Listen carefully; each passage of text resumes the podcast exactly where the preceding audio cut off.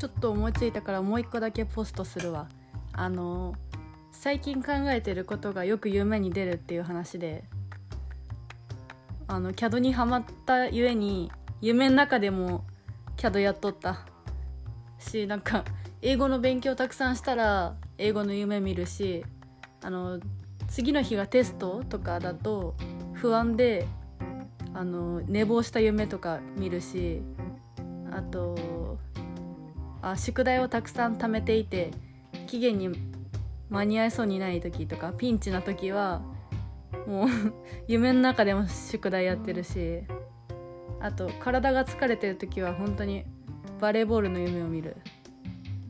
しかもなんかいつも見る夢